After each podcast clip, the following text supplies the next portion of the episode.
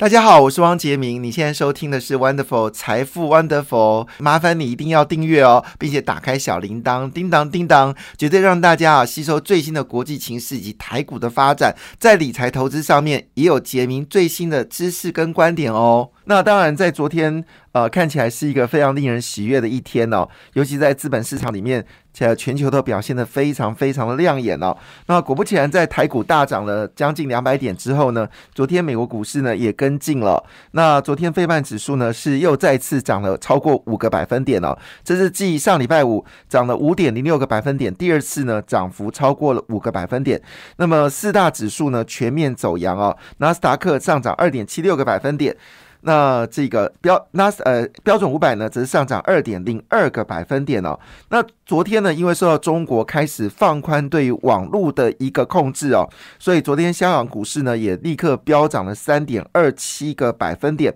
中国股市也纷纷反弹哦，上海综合指数上涨零点六五个百分点，深圳呢则是上涨一点二三个百分点。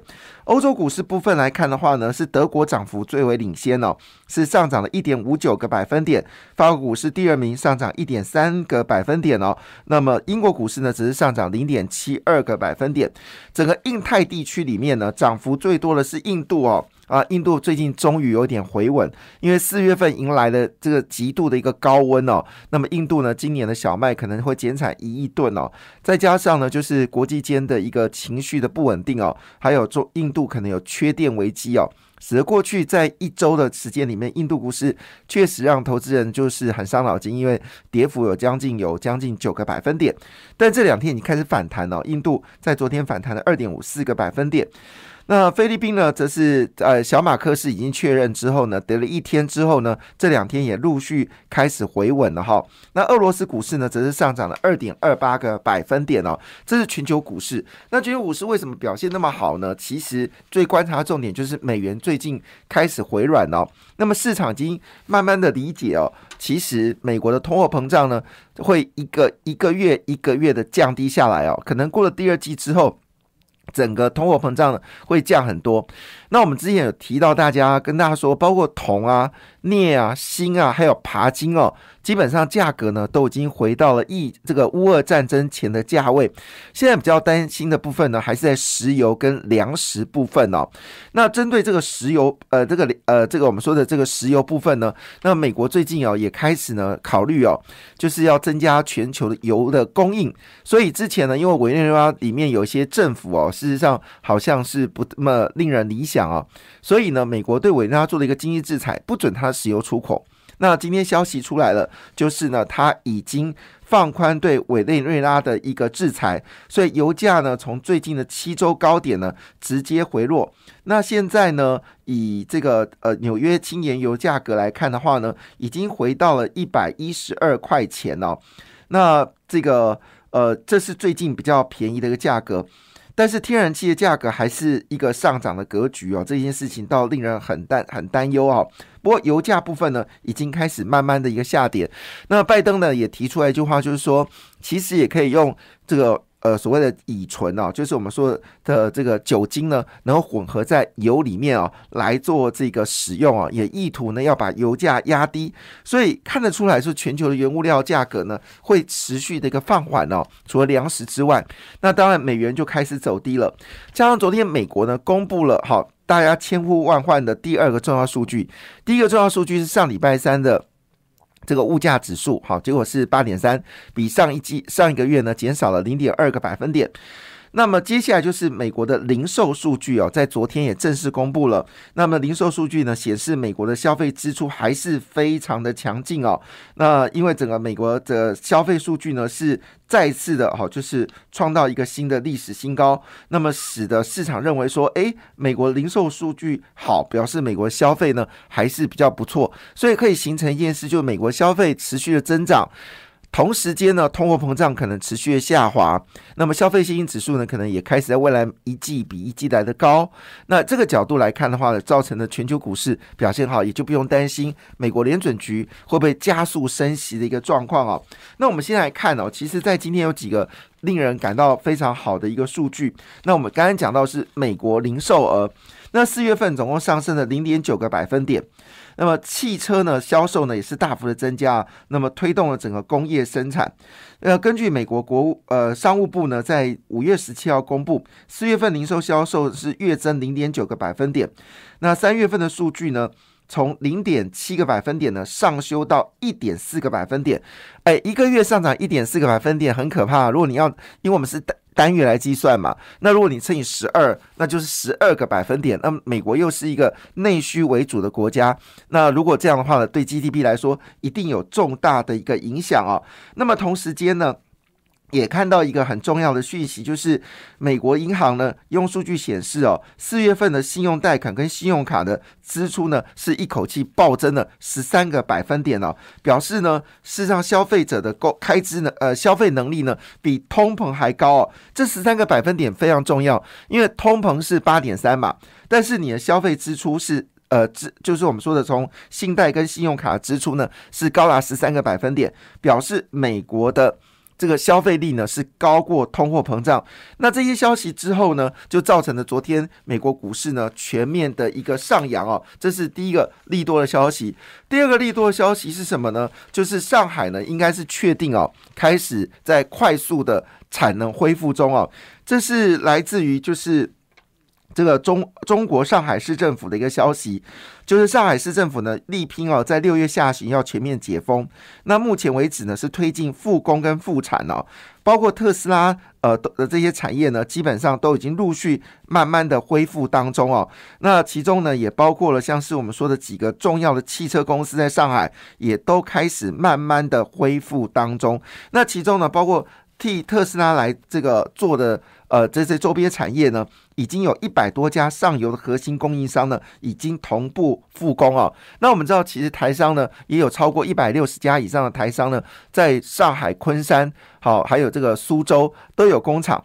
所以呢，如果真的开始复工的话呢，其实影响最大的有非常多产业。那这影响最大，就像印刷电路板啊、新兴，还有包括我们说的这个网通的产业，起机、好智易，好这些可能都是最大的受惠者。这是今天呢第二则非常好的消息哦。那么第三个消息是什么呢？就是高盛。那当然外资的报告呢，有时候你就参考看看了哈，呃，并不保证是呃是一个确认事情啊。但是呢，这个高盛呢最近呃重新对台积电呢做了一个目标价的一个呃锁定哦。那么高盛喊到台积电呢是九百一十二块啊。那么台积电联电事业先进昨天全面收红嘛？那台积电是涨了十块钱，收在五百三十块。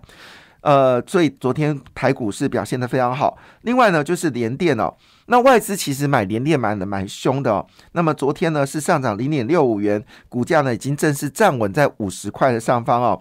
另外，世界先进因为公布了它今年的营收呃获利呢，去年的获利比前年哦一口气暴增了将近有八成哦。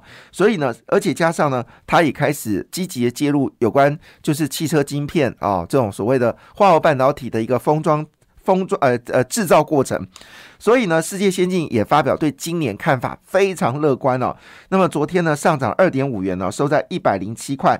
那么利基电影都上涨，同时间呢，高盛呢就直接说，为什么台积电会上到九百一十二块呢？主要原因是他认为哦，这个先进制成的年呃这个年均复合率呢，会成长到二十三个百分点。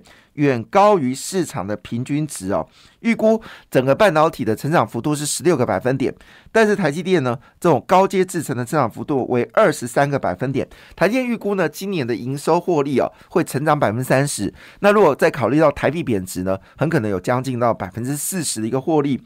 也就是说呢，在这个情况之下，台积电的股价呢，每每未来未来的这个。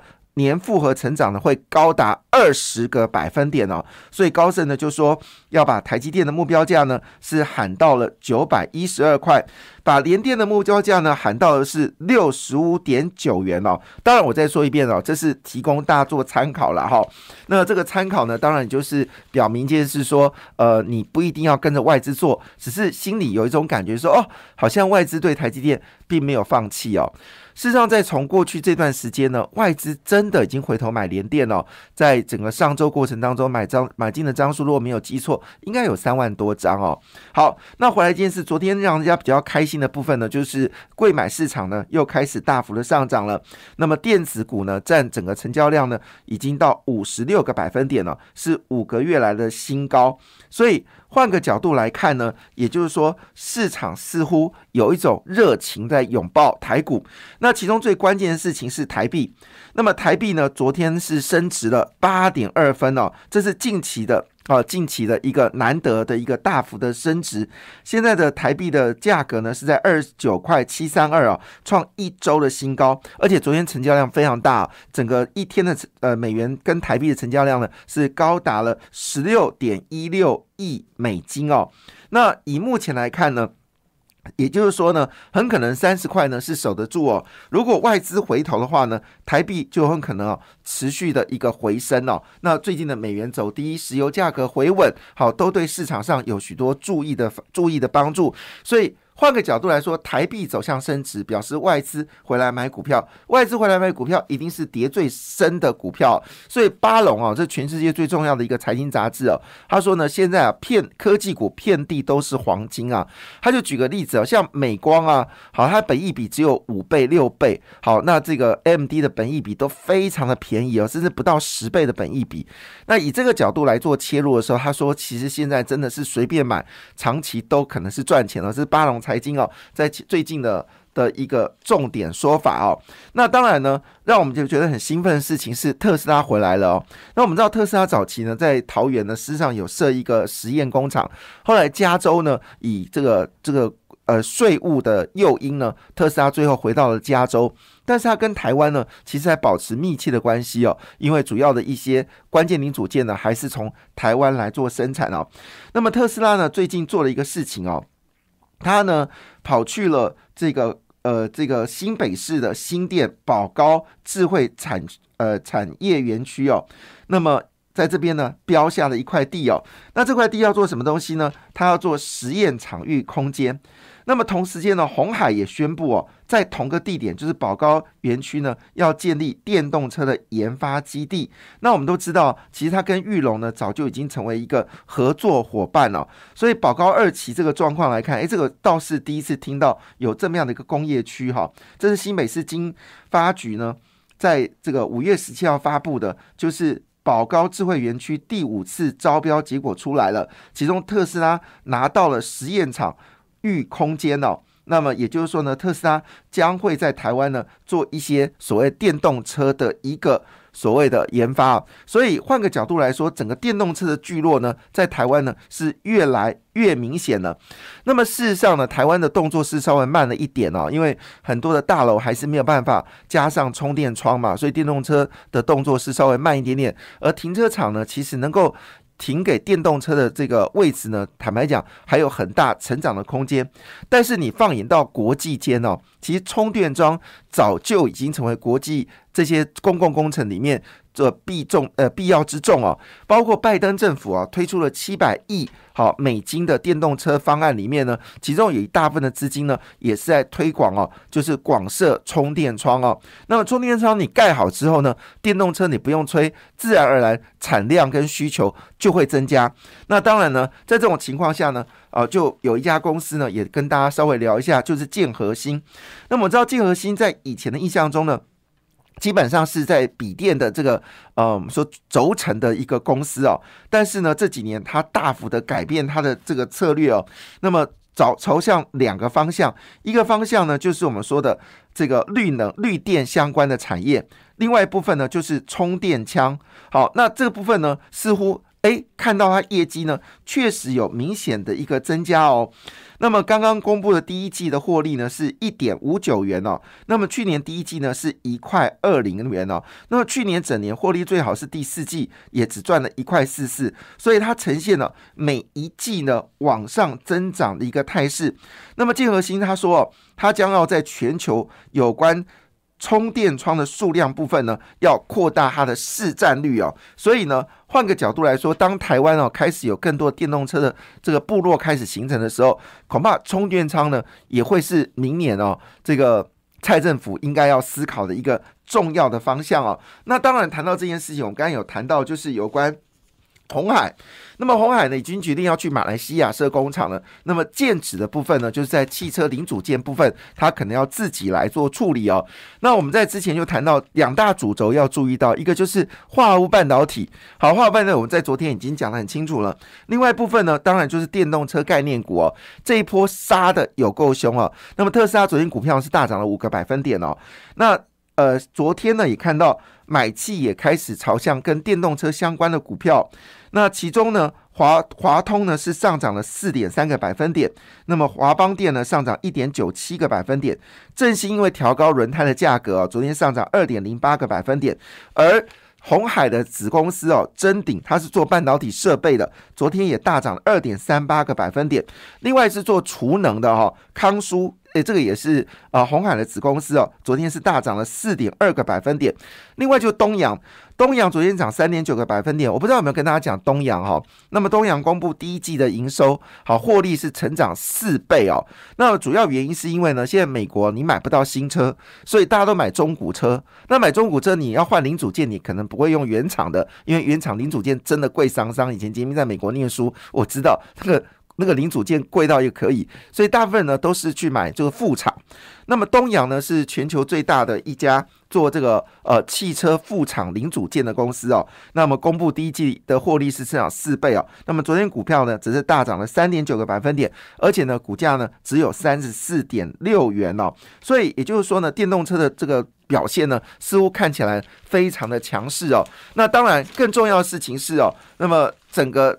电呃汽车零组件还包括台办跟德维呢，选择权上面也表现的非常良好。感谢你的收听，也祝福你投资顺利，荷包一定要给它满满哦。请订阅杰明的 Podcast 跟 YouTube 频道财富 Wonderful，感谢谢谢 Lola。